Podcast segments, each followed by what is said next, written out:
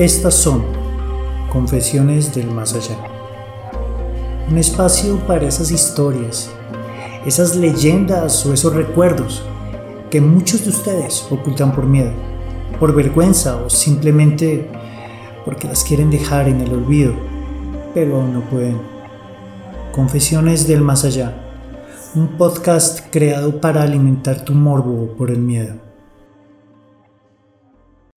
Muy buenos días tardes o noches, dependiendo de la hora en que nos escuchen. Bienvenidos a otro capítulo de este podcast, Confesiones del Más Allá. Ese espacio en el que los recuerdos, algunas historias o leyendas que nos aterrorizan vuelven a cobrar vida por unos instantes.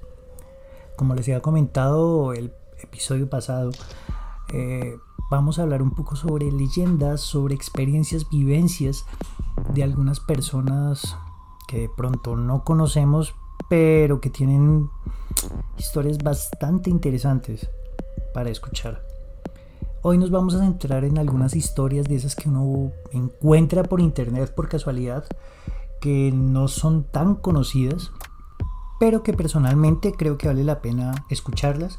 Bueno, y por qué no imaginar qué sintieron los protagonistas en, justo en ese, en, ese instante, en el momento en que las, en que las vivieron. Nuestra primera historia es de alguien anónimo, literalmente anónimo.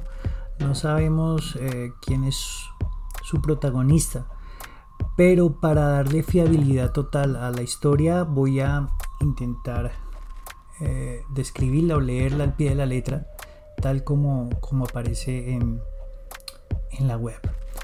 Eh, esta historia tiene como nombre Delirio o Aparición. Mi papá estaba en la clínica. Habíamos tenido que internarlo porque había sufrido un derrame cerebral. Afortunadamente ya había salido del estado de gravedad y ahora estaba bajo vigilancia en un cuarto de una de las clínicas más importantes de la ciudad.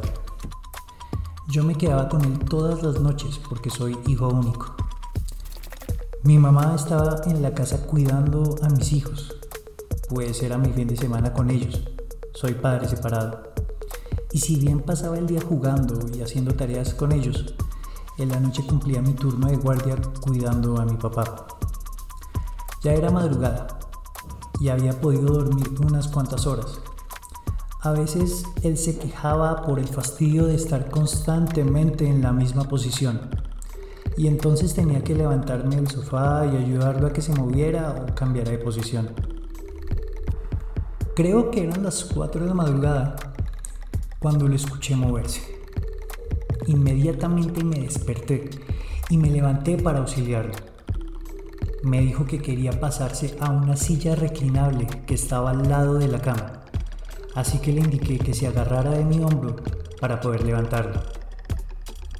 En ese momento escuché que dijo, hijo, por favor dígale a ese señor que se levante de la silla para que por favor yo me pueda sentar ahí. No puedo negar que se me pasó un frío por todo el cuerpo que me dejó estancado en el sitio. Miré hacia la silla y en las sombras podía ver de todas maneras que no había nadie. No podía haber nadie, era lógico, pero en esos momentos el cerebro no funciona como debería funcionar, con lógica. No sé por qué, si yo sabía que no podía haber ninguna otra persona en el cuarto? Le dije a mi papá que esperara un momento y me acerqué a la silla. Por supuesto ratifiqué que no había nadie. Mi sensación de escalofríos se hizo más fuerte. Y fue más terrible aún cuando escuché que mi papá dijo, hasta luego, señor. Debí haber encendido la luz, ¿verdad? Solo hasta ese instante se me ocurrió. Con solo estirarme podía alcanzar el interruptor. Lo oprimí y el cuarto de la clínica quedó iluminado. Yo seguía teniendo miedo, pero con la luz prendida es otra cosa. Al día siguiente le pregunté a mi papá por el incidente, pero no se acordaba, lo cual me hace dudar de los propios recuerdos de mi cerebro. ¿Será real lo que sucedió? Alguna gente me dice que la medicina para el dolor puede hacer que uno delire y que esta pueda ser la razón para que mi papá tuviera esa visión.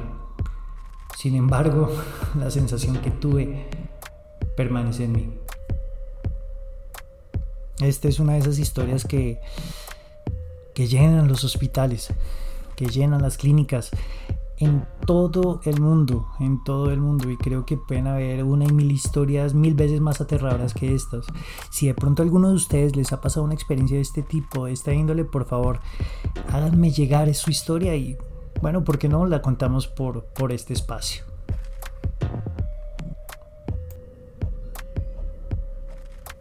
Esta es una de esas leyendas que no son muy conocidas, pero que me pareció muy interesante traerla a este espacio. Eh, la leyenda siempre está ligada con el tipo apuesto, con capa o una bella niña solitaria. En este caso, pues nos vamos a quedar con la bella niña solitaria para darle ese, ese, ese morbo adicional al ver a una pobre inocente desvalida. Esta leyenda se llama La apuesta en el cementerio y habla sobre una joven que se la pasaba viajando muy seguido ya que el trabajo de sus padres la obligaba a moverse por diferentes ciudades. En uno de esos traslados o de esos viajes, eh, ella consiguió un grupo de compañeros, de amigos y quería ser aceptada del todo. Para ello, el grupo de amigos le colocó, le hizo hacer un reto. Eh, debía ir al cementerio de la locación de noche y clavar una nota en la última tumba del camposanto del cementerio. En la nota debía escribir yo estuve aquí. Pues la mujer, la chica con ansias de ser una más del grupo, de ser aceptada, pues aceptó, eh, valga la redundancia, y quiso hacer este reto esa misma noche. Aunque el cuerpo y la mente le pedían correr, abandonar el juego, decir, hey, no, no te metas en esto, pues nada, la joven fue hasta el cementerio y saltó la valla que dividía la carretera del Camposanto.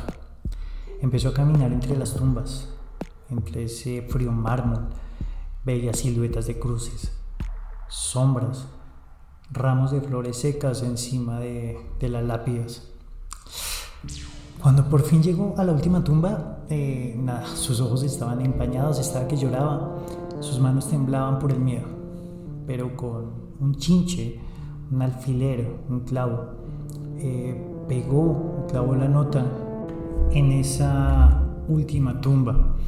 Ya estaba feliz de haber cumplido el reto, y iba a dar la vuelta, pero de repente sintió que algo o alguien tiraba de su falda, atrapándola. A la mañana siguiente, al no tener noticias de la joven, pues el grupo de amigos se dirigió de nuevo al cementerio, al Camposanto. Allí encontraron el cuerpo inerte, sin vida, de la joven, con la falda de su vestido clavada con una chincheta, un chinche, a la última tumba del cementerio. Había muerto de miedo. Es increíble cómo el miedo juega con nuestras mentes. Esta jovencita, por el afán a ser aceptada, hizo algo que no iba a hacer nunca. Y desgraciadamente terminó clavando no solo la nota, sino parte de su falda en la tumba. Y después pensó que alguien o algo la estaba cogiendo y el miedo, el miedo fue lo que la mató. La siguiente es una de esas leyendas urbanas que, aunque lo paranormal pasa a un segundo plano, aterrorizan de verdad, aterrorizan demasiado, porque nos demuestran que la maldad humana puede llegar a un grado mucho mayor eh, de terror de lo que podría causarnos una aparición o un espectro o fantasma. Esta leyenda ocurre principalmente en España. Dicen que es un clásico en Madrid, en la capital de España. Y la leyenda reza más o menos así. Una joven esperaba el autobús en una de las paradas de, autobús, de los paraderos de autobús, eh, cerca a la zona metropolitana de Madrid. Eh, la zona está rodeada de parques que forman un campus universitario gigante. Se podría decir que era un escenario perfecto para una película de terror. El hecho es que la espera de esta señorita fue turbada por la llegada de un grupo de jóvenes, de estos llamados skinhead o cabeza rapada, eh, quienes empezaron a, increparla, a insultarla, a montársela por decirlo así. Y para hacer más aún macabro este, este evento, este momentico, le dibujaron una sonrisa de payaso para poder violarla sin que ella pudiese gritar. Este tipo de tortura consistía o consiste en hacerle a la víctima un corte a cada lado de la comisura de los labios, de forma que si abre la boca para poder gritar, la herida se desgarraría de a poco. Los rumores de este tipo de agresiones fueron muy fuertes, principalmente en el 2003, ya hace unos 17 años, 18. Tanto así que los directores de varios de los colegios que formaban este campus se reunieron para ver qué medidas se podrían tomar en contra de este tipo de, de agresión. Lo que lo hace una leyenda es que nunca hubo una denuncia de alguna víctima o algún registro en algún hospital de personas o jóvenes que tuvieran este tipo de heridas en su boca.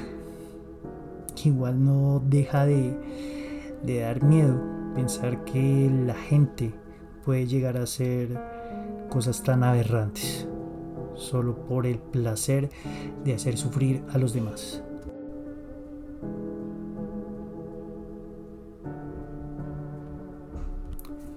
Y bueno, para rematar este pequeño episodio de Confesiones del Más Allá, vamos a hablar sobre una de las leyendas que a mi parecer son de las más conocidas y aterradoras eh, que he escuchado hasta el momento, que aunque es muy corta, si no sé, uno la vive en carne propia, creo que llegaría a, a enloquecerse.